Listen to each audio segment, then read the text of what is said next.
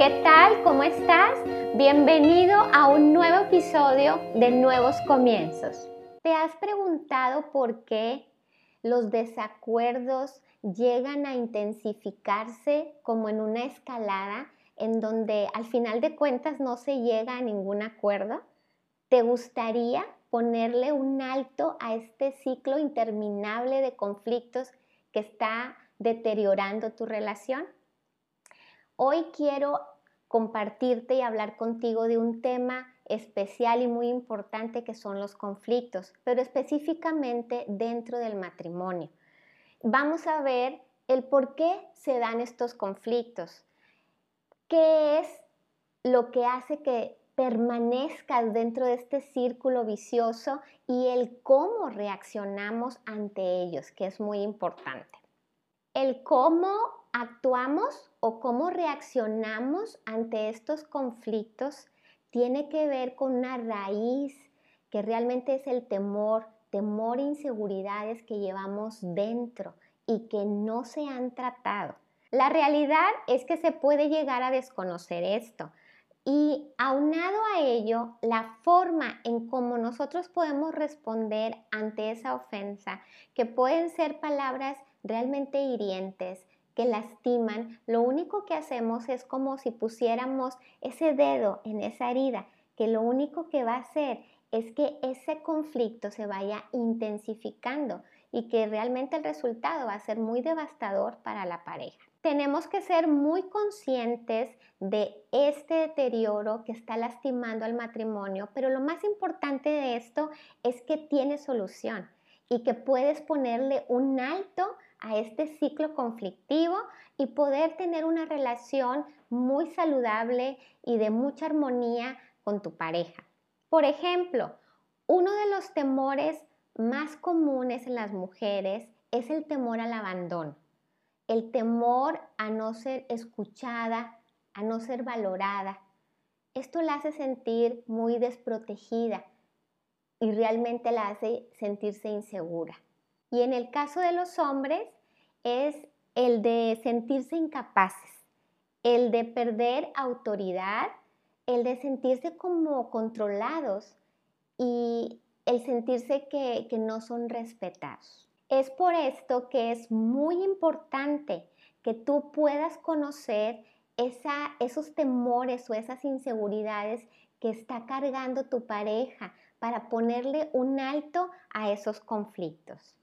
Algo que es real es que tanto tú como tu pareja son personas imperfectas y que han estado cargando ese trasfondo que han estado viviendo desde su familia de origen y aunado a esto, las necesidades y los temores propios han hecho que este equipaje emocional esté muy sobrecargado, que si no se soluciona a tiempo, puede traer problemas muy importantes en la relación de pareja. Te voy a explicar el cómo se lleva a cabo este ciclo de escalada de una ofensa que a veces parece estar interminable y no tener solución. Todo empieza con una situación de desacuerdo, en donde uno de los dos se siente amenazado. ¿Amenazado a qué? Amenazado a sus deseos, amenazados a su necesidad, a su seguridad. Y lo que hace es entrar en este conflicto. Empezar quizás a reaccionar de una manera inapropiada en donde se está ofendiendo o se está atacando a la persona y no al problema. ¿Y esto qué pasa? ¿Qué trae como consecuencias? Que la otra persona se empieza a sentir atacada y entonces si no se encuentra ella bien tampoco emocionalmente o él bien emocionalmente, se mete en este círculo en donde se empieza a subir de tono, en donde quizás ya hay ofensas ya este, se está lastimando a lo mejor alguna agresión verbal, pero también muchas veces lamentablemente llega a haber también agresiones físicas. Y llega un momento que está tan alto esta, este grado de enojo, de irritabilidad o de ira, que ninguno de los dos se pone de acuerdo. Y se, hay como que se deja inconcluso, se separan, se retiran y se va bajando ese enojo, esa ira, pero realmente cuando esto sucede, empieza a traer pensamientos en las personas como culpa, el decir, ¿por qué dije esto? ¿Por qué tuve que actuar de esta manera? ¿O por qué la lastimé o lo lastimé de esta manera? Y cuando este momento llega, si ese corazón se topa con el orgullo, realmente lo que va a suceder es que esto va a continuar y va a hacer que estas personas se separen, se aíslen. Y esto lo que hace en el corazón es traer resentimiento, traer amargura al corazón, que lo que provoca es que cada vez que vuelva a haber un desacuerdo, aun cuando sea mínimo o mucho más pequeño o insignificante, dejando a ambos mucho más susceptibles a reaccionar con mucha más eh, violencia o mucho más ira, aun cuando el asunto o el desacuerdo a tratar sea mucho más sencillo y haciendo que esto se convierta cada vez más intenso, más en escalada y dañando mucho más a la relación de pareja. En la terapia de matrimonios trabajamos desde el inicio, lo ideal es trabajar con ambos, pero dentro de esta sesión de pareja damos también sesiones individuales. ¿Para qué? Para poder trabajar en lo que mencioné al inicio, que es ese ese equipaje emocional que estamos cargando desde hace mucho tiempo atrás y que no se ha atendido. Entonces damos este tiempo para ir sanando tanto en lo individual, porque realmente lo que sucede en un conflicto es que normalmente lo que queremos y cuando vienen las personas a buscarme ayuda, vienen a decirme que quieren cambiar al otro, pero realmente el trabajo que se hace es trabajar primero en lo individual para que empiece a ver este cambio y entonces ahora sí esto vaya siendo de impacto para la pareja. También muchas veces, yo creo que esto es en la mayoría de los casos, las personas que vienen buscando ayuda en la terapia, a veces son las mujeres que son las que quieren o buscar ese cambio, son las que están más decididas a buscar ayuda. Y empezamos también la sesión de, un conflicto de pareja de forma individual, en donde empezamos a trabajar con ella y luego, conforme vamos avanzando, que se va viendo este cambio en lo que estamos viendo en sesión, posteriormente invitamos al esposo o la esposa y entonces se integra y entonces es mucho más fácil empezar ahora sí esa sesión de pareja quiero compartirte que dentro de este conflicto he visto en relación a las sesiones, en estas terapias que voy teniendo con los pacientes, que puedo descubrir dos errores que son muy comunes. Eh, uno de ellos, el primero, es que la mayoría de estas personas lo primero que pueden llegar a decirme es me equivoqué. Creo que esta persona que elegí hace tiempo atrás o a lo mejor hace pocos años, he descubierto que no es la persona correcta, que no es la persona que me puede acompañar en todo este camino de mi vida. Pero realmente quiero decirte que eso no es correcto. De hecho, podemos ver cómo ellos pueden llegar con ese pensamiento y al ir avanzando en las sesiones, vemos cómo esto cambia totalmente. Otro error que puede ser muy común en esta eh, parte del conflicto es que es una oportunidad para que se pueda demostrar el poder. Es saber que quién de los dos puede más. Creen que es una lucha de poderes y esto realmente es bastante devastador. No es algo que sea sano en la, en la relación de pareja, ni siquiera en los conflictos. Por eso los mencioné como errores que son los más comunes. Pero te quiero compartir de una de las cosas que yo puedo resaltar de lo bueno que son los conflictos. Lo bueno, siempre hay algo bueno dentro de algo que no está tan correcto. Y esto es que el conflicto trae una gran oportunidad, una gran oportunidad de crecer, una gran oportunidad de trabajar interiormente para lograr un mejor, no solo matrimonio, sino una mejor eh, relación contigo mismo.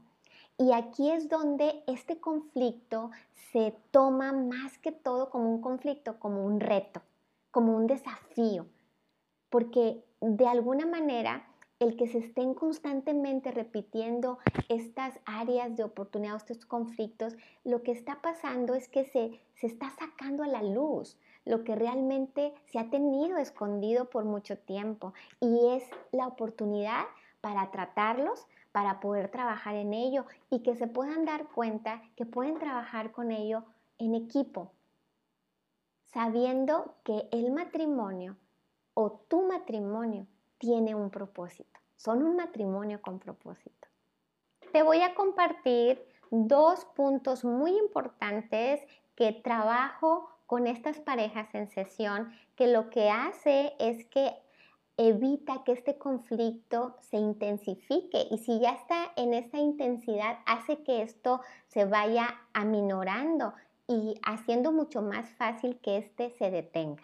Una de ellas es que cuando estés en este conflicto puedas usar una palabra amable. Vemos cómo esta palabra amable hace que ese enojo, esa ira vaya disminuyendo y se detenga y sea más fácil salir del ciclo. Otra cosa que, he notado también que es muy, es muy buena y la comparto con las parejas es esta parte y dice, es esta parte, es un salmo, es el Salmo 73 y fíjate que dice, se llenó de amargura mi alma y en mi corazón sentía punzadas. Tan torpe era yo que no entendía. Esta parte se las comparto cuando les explico que es tan importante que como pareja tú te, te puedas comprender qué es lo que está sucediendo con tu esposo, con tu esposa, el por qué reacciona así. Y entonces cuando les leo esta parte, hace ver que una persona cuando está con este resentimiento, cuando ha tenido estos problemas desde hace tiempo atrás y no ha tenido oportunidad de sacarlos a la luz y de atenderlos, esta persona va haciendo su corazón con mucha más amargura.